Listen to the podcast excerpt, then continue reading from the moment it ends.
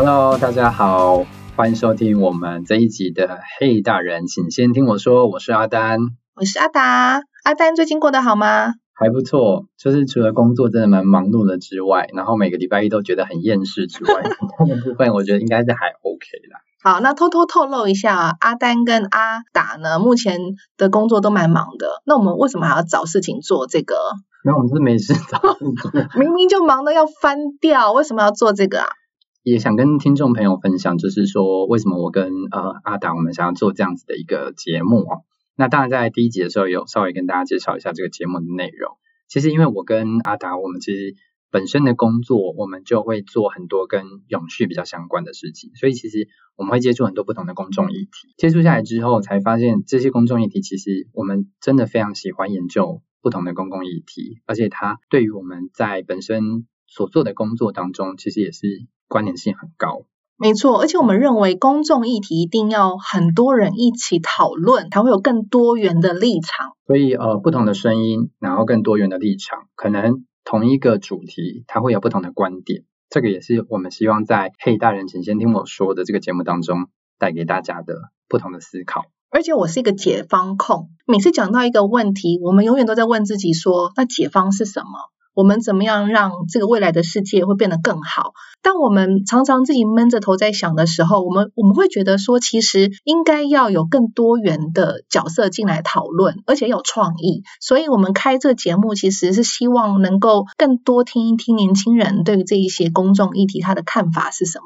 我们不见得一定在节目当中会带给大家一个很具体的方向，你应该要怎么做。而是开启大家去思考这个问题。那我觉得它最后的解方，我觉得它就是一个开放式的讨论，大家都可以透过这个平台、这个节目，可能透过其他的留言的方式，然后把你可能针对这样的公众议题，都欢迎大家可以让我们知道。要留在哪里呀，阿丹？呃，我们其实很简单，就是因为大家现在年轻人都非常喜欢使用那个 IG、Instagram 这样子，只要大家在这个 IG 上面搜寻我们的节目名称叫“嘿大人，请先听我说”。大家就可以找到我们的 IG 的官方账号，那也欢迎大家在上面可以针对每次的议题都可以留言给我们，或者是你未来想要探讨什么样的议题，你也可以在上面让我们知道。不过今天阿达是不是我们在节目的一开始啊？因为大家知道我们上个礼拜在讨论的是居住正义。我们也抛出了很多不同的问题啊，一些关键数字非常非常的精彩。在我们今天的这个第二集之前，是不是阿达有资讯想要跟大家分享？有啊有啊，因为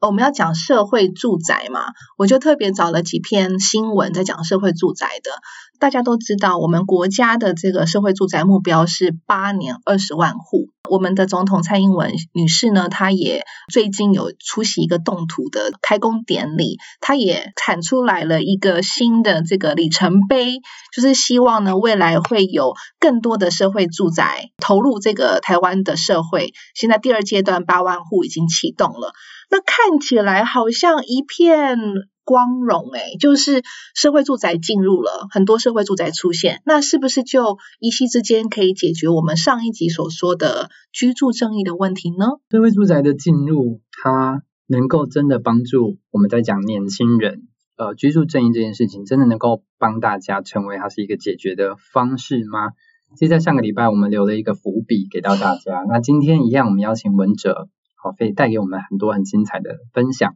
所以第一个，其实我想请文哲这边来跟我们大家分享，就是我们在讲那社会住宅的部分，它到底是不是一个真正能够解决年轻人没有办法买房子，好，或者是我现在租屋市场当中我的这个价格居高不下，它会是成为一个最好的解决方式。我们今天讲社会住宅之前，我们其实先可以回到一个。一个问题叫做居住正义是谁的正义？其实过去我们所了解的呃社会住宅的这个政策，其实它所谈的居住正义，它其实比较像是服务所谓弱势的居住正义。但是我们今天讲居住正义，还有另外一个环节叫做中产的居住正义。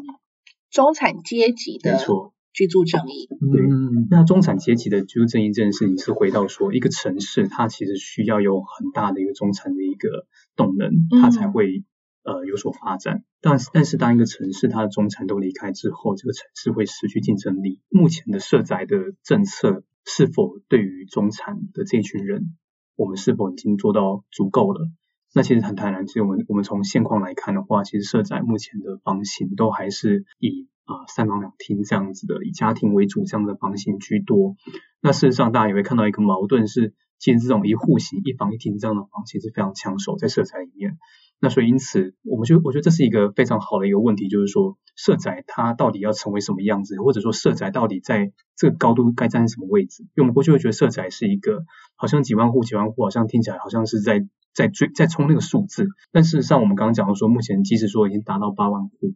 我们目前的租人口还是有三百万这么多，嗯，所以其实我们这这个数字还要花好几十年的努力，才办法去去达标。所以反过来是说，那目前除了是呃政府在做社宅之外的话，民间是否是否有类似像这样的机制？是呃，我觉得是民间可以自己来来，可能 maybe 自自力救济也好，或者说呢呃，在政府这社宅社宅之下有一个民间的民间版本的一种方式的跟做法。那其实这种方式其实政府目前也有一个政策了，就是说租补贴。嗯，那租补贴是说，哎，如果这个房东他愿意让青年或者说让租人口他去。呃，做这个报税这件事情，或者说他可以把户迁进来，嗯，户籍迁进来。那因此他就可以进行所谓住补贴，那其实每个月补贴的钱其实金额也不少。是是，那所以其实它算算是一种政府在民间的这样子的住宅里面，他所做的另外一种策略。那所以其实我觉得社宅它其实是一个，它该继续往下发展嘛。我觉得它本身也是个矛盾啊，因为社宅其实花了政府太多太多的预算。嗯。那民间又有一个问题是说，在讲说，哎，其实社宅目前的租金好像也不太便宜。嗯。那好像大家会觉得说，有点觉得说，哎，社宅好像失去它的意义了。租金不便宜，这个阿丹很很有感觉耶，要不要分享一下？对，呃，当然不是因为我自己本身有去，是 有租那个理解呃社会住宅，但是是之前就是其实，在上一集的时候有跟大家分享，我们那时候有看到就是那个社会住宅，现在它的租金有呃甚至有可能来到一个月大概四万块左右。社会住宅一个月四万块，它是几房几厅？呃，它的平数当然会比较大，所以是有可能会来到，比如说三房两厅啊这样子的一个一个空间的规划。但是其实回到刚刚在讲的，这么大的平数，这么高的一个租金，针对现在的比如说呃租房的这个人口，特别是年轻人来说，嗯，他完全没有符合他的需求啊，因为我的人口数可能不多，然后我今天也不见得一定是一个家庭小家庭这样子的一个一个一个一个一个结构，那我怎么租得起这么贵的社会住宅？对，因为很多社会住宅它这个房型基本上都是否家庭的，三房两厅、两房一厅。对，但是年轻人他出社会的时候，他可能是需要一个回家休息的地方，对不对？然后这个时候社会住宅可能这种房型的数目是比较少的。再加上他这样子的这个价格，对于年轻人来说，似乎好像没有办法分担到他想要存钱啊，或者是想要储蓄这样子的目的，对不对？文哲，因为色彩其实他刚他有回到我们在房地产所认知的一件事情，就是一样土地成本，然后它的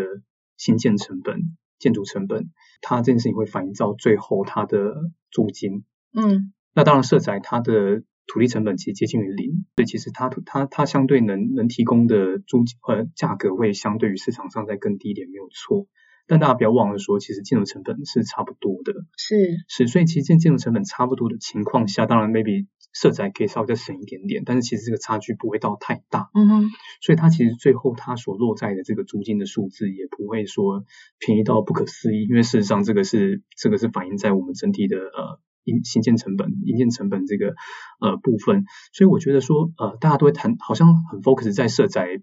租不起这件事情，好像其实也不能这样讲，应该是说像刚刚我就我就蛮认同阿丹刚刚所说的，就是事实上这种三房两厅这样格局，它其实并不适用于今天我们所认知。呃，青年的需求，嗯，因为青年的需求其实 maybe 只是一房一厅就足够了。是，那一房一厅，如果我们把三房两厅变成是两个一房一厅，甚至三房三个一房一厅的话，那我们把四万除以三，一千一万多块，其实这好像就还好了。所以我觉得这是一个在方向上，我觉得蛮蛮值得去思考的地方。那其实建筑都盖完了，我觉得这东西也要调整都是小事情。团购去租社宅的概念，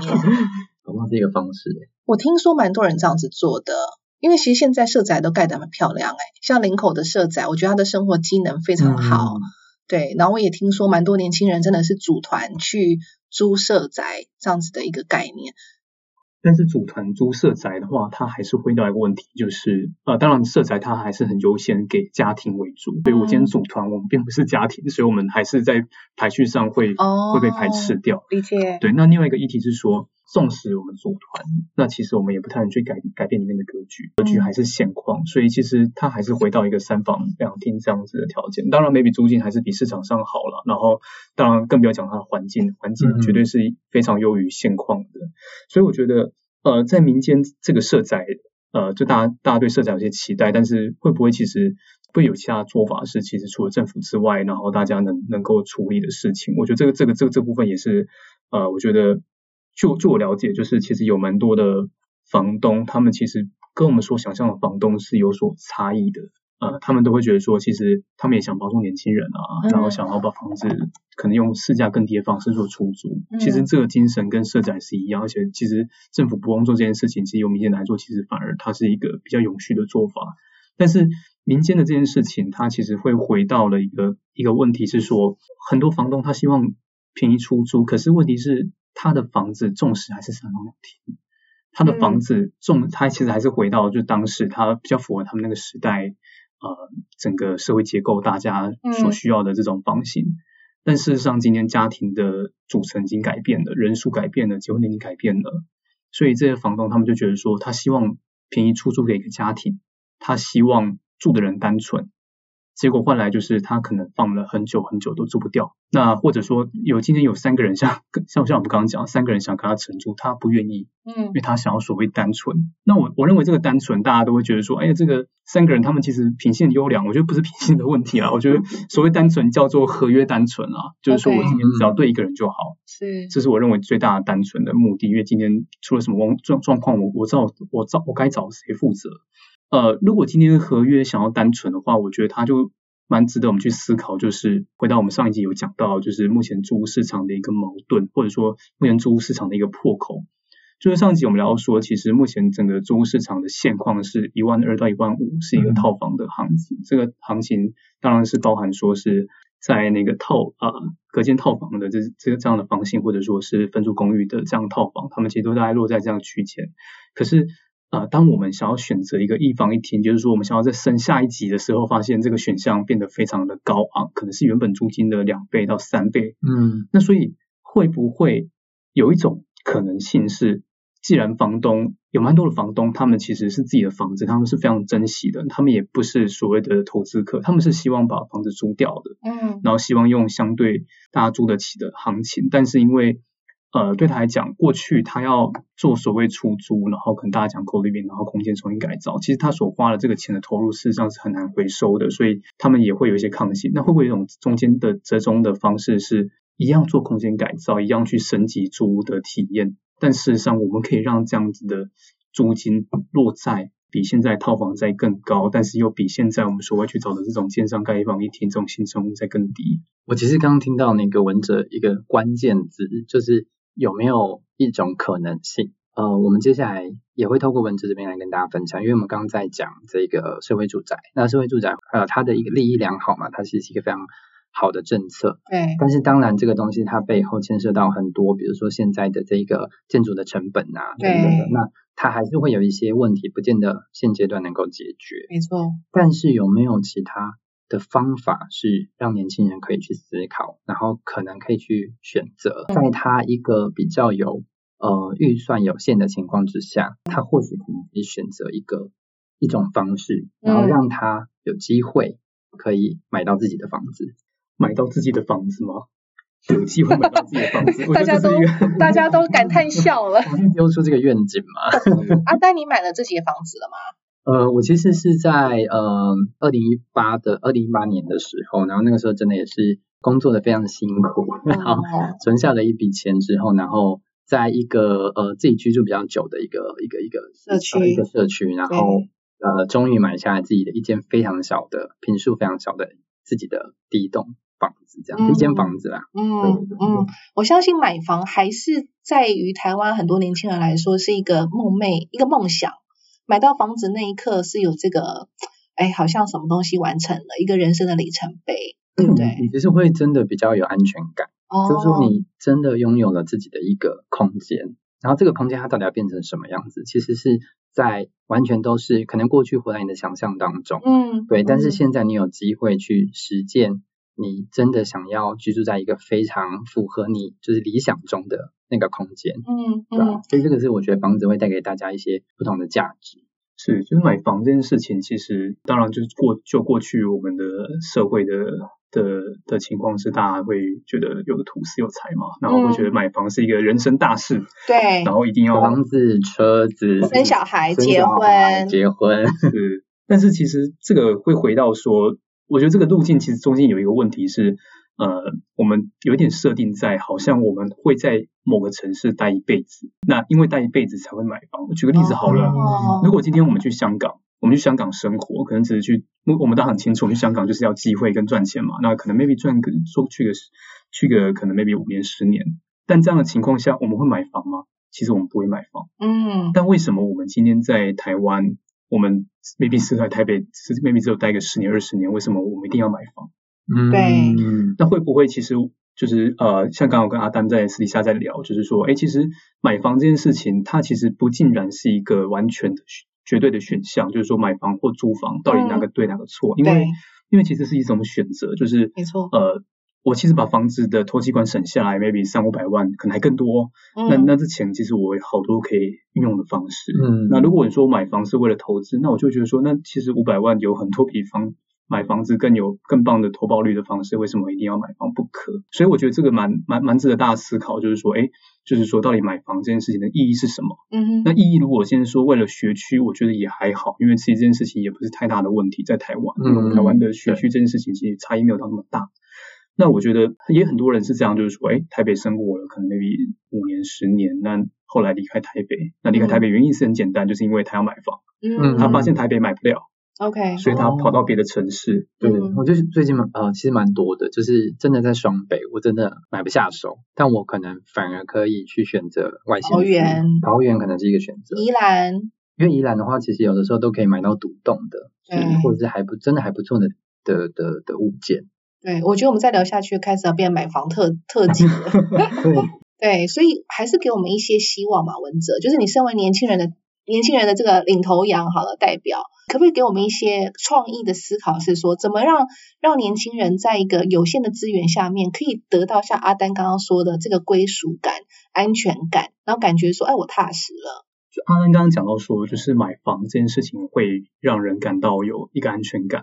我觉得安全感其实来自于，呃，我们可以随心所欲的在这个房子里面去做很多我们所希望它的样子。那我觉得会回到说，这个所谓的样子，是不是因为租屋市场目前做不到，嗯哼，所以以至于说我们必须透过买房来达到？那我就会反反问说，那其实或许租屋市场能做到呢？那租屋市场大家都会呃，过去可能都是从可能中介也好，或者说包租代管的公司也好，去找到一个房子，但是也或许我最近看到一个趋势蛮有趣的，就是看到一个有有有一群就是呃年有一群年轻人刚毕业不久，然后他们弄了一个呃养猫的 co living。我觉得蛮蛮奇妙的，就是他画一张透视图，然后这个网友就是画张透视图，然后邀请养猫的人住进来这样子。所以我觉得这是一种民间版的某一种，就是制造或者创造归属感的某种方式。就是哎，目前租屋市场上好像大家都是从房型、从价格、从 location 去理解它，但是会不会有一种趋势是用社群去理解它？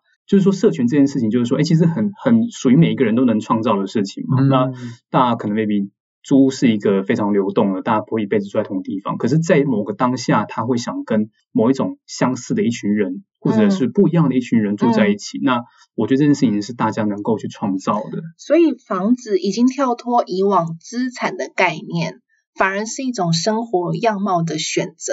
对，就是说，我们都会觉得说，好像买房才能干嘛？好像这是一个必要的一个条件。但会不会其实这件事情不一定要通过买房就能达成？那这个不能不用通过买房达成的话，我觉得它能创造出的这种生活想象，我觉得是蛮值得大家去想一想的。那我觉得这个这个其实回到回到我们就可以把这个 range 拉很大，就是说这个时期其实非常广，就是说好像其实不止青年，好像其实包含说今天退休之后会不会其实也可以去租房子。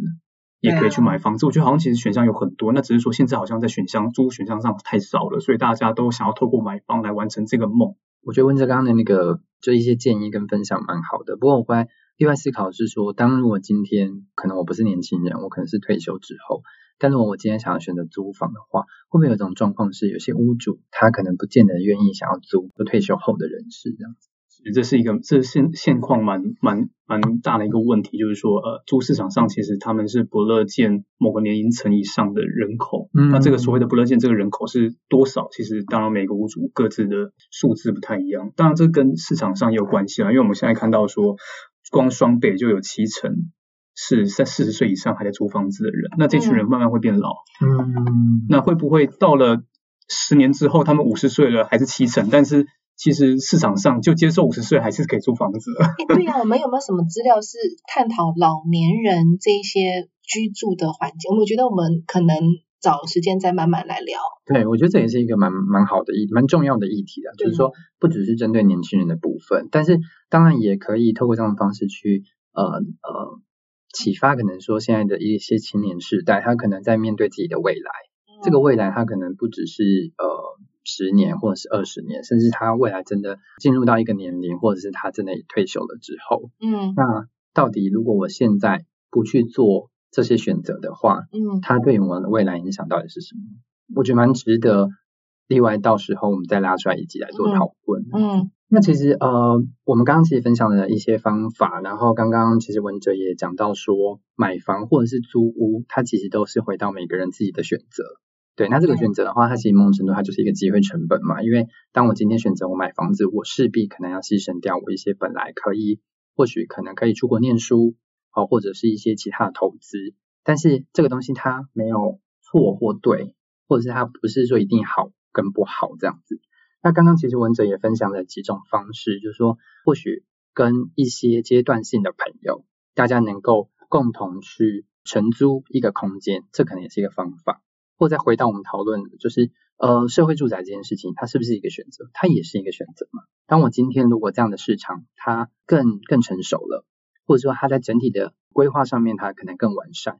或者呃这个社会住宅的话，我相信它一定会多多少少帮助大家解决一部分的问题。那其实我觉得今天我们在整个就是争议上面的话，其实我们真的跟大家分享了蛮多的观点啊，然后也特别透过了两集的方式。然后跟大家算是，我觉得算是蛮深入在探讨这个问题。没错，而且我认为啊，现在很多新的居住的样貌，已经透过年轻人的实践，慢慢在浮在这个市场上面。我们都知道市场的规则，就是你的需求开始增多的时候，你的供给慢慢也会因为市场的机制，慢慢的也出现了。所以文哲，你可不可以给大家一些鼓励，是说我们年轻人可以透过什么样的方法？什么样的渠道让，譬如说政府也好，或者是厂商也好，知道说，其实住宅的样貌不是只有租赁、买卖或设宅、社会住宅而已。呃，其实这样讲就是说，其实年轻人能做的事情，其实大过去好像看到就是很多街头游行啊，或者说抗争啊，其实我觉得这件事情其实并不是一个最。在这个议题上能够解决的做法，因为其实这个议题它牵涉到，就是像从第一集跟第二集我们都会听到，其实蛮多讨论是关于说，其实整个居住是回到整个台湾所有制度上，在容积率、在都市计划、在建商或者说在土地的成本，其实各方面它去牵动了整个大环境的改变，甚至在国际的局势下，台湾到底薪水是涨是跌？嗯，其实是回到一个全球的成本在上涨。如果我们薪水没有变的话，其实等于是我们薪水是在是在贬值的。所以我觉得这个问题会变得非常的大。所以我觉得不是谁要去解决这个问题，而是大家可以想的是说，那如何我在里面去做一个自力救济？嗯，那这个自力救济其实换 就是刚刚阿阿丹这样讲，就是说，呃，就是我让自己活得有幸福感。哦，那这个幸福感其实我觉得是。是有很多种幸福感的这种样貌，大家可以自己去诠释。那我相信这种幸福感的样貌，其实它也会去吸引到另外一群人愿意去住进来。所以当然，这是这是回到我们刚刚所讲，就是这是一种呃在分租公寓这样的画面下，呃大家能够自己救济的方式。那另外一个自己救济方式的话，我觉得是大家可以去鼓励 房东说，哎。与其说大房东都希望说租给一个家庭，然后三个房间，那鼓励房东说，哎，其实如果你真的不想要租给分租公寓这样子，可能他认为太复杂，maybe 房东可以想一想说，那我如果把一间公寓一分为二的话，我可以租给两个小家庭，会不会也是一种做法？而且其实房东所投入的这些钱，其实相对他去做三房两厅的修缮或者说装潢，他其实是更有这种呃回收的意义在的，不然不然这个钱对房东讲是一个永无止境的一个投资这样子。我觉得这个真的是也很考验，就是说这个屋主或这个房东本身，他其实有没有这样的意识，或者是说他可能真的很有使命的话，也希望能够透过自己一点点的力量来帮助更多年轻人，对，有办法可以呃有一个自己的空间，然后或者是像文哲讲的，创造自己的幸福感。好哦，我觉得分成两集，我们在讲居住正义，真的是一个一方面它是一个很大的议题，然后另外一方面我觉得。透过今天呃文哲很多的一个分享，也更让我们知道说我们在讲的居住正义到底是什么，它背后代表代表的是什么意义。文哲完全是把他过去的学经历融会贯通的，和无私的跟这个年轻朋友分享，真的很感恩呢。文哲其实也是自力救济了，也是自力救济。但这个问题似乎谈不完，我觉得有机会我们还可以再重新回来讨论这个议题。可以，我们完全可以，因为这样的议题的话，我觉得他要探讨的面向，我觉得非常多。对，太多了。相信其实呃，我们不管是政府也好，或者是很多的民间团体，那当然针对像居住正义好，或者是像呃居住的这个相关的议题，我其实也都我们也都蛮鼓励年轻人，或者是呃所以青年时代，他可以在你想要去，不管是有计划想要去买房好，或者是。你可能想要去租一个自己的空间，其实大家都可以真的花一些时间去了解，然后甚至可能做一些功课，在这个过程当中，或许你可能就真的找到了一些很好的解方。今天非常谢谢文哲，然后花了两集的时间，宝贵的时间来跟我们做非常多很专业的分享，果然是居住正义的那个 专家达人，对。我们也更想听听看这个听众对我们的意见还有想法。对，没错，因为每个人的更多元的声音，它其实绝对会帮助我们有更多的思考。不只是我们啦，就是我跟阿达，同时也可以在很多现场在收听的人，其实也可以呃表达你们很多元的意见跟想法。好哦，那其实。也欢迎大家，其实，在呃我们的这个 IG 上面的话，其实欢迎大家都可以搜寻，就是黑大人，请先听我说，就会找到我们的这个官方的 IG 的一个官方账号。非常欢迎大家可以在呃底下留言啊，或者是把不管是这一集讨论的主题，或者是未来你们可能想要提出一些不同的公众议题，我们都非常欢迎大家可以来跟我们做分享。对，一起当未来的主人。没错。呃，今天非常谢谢文哲，然后我们今天的节目就到这边，那再次跟大家说拜拜喽，拜拜，拜拜。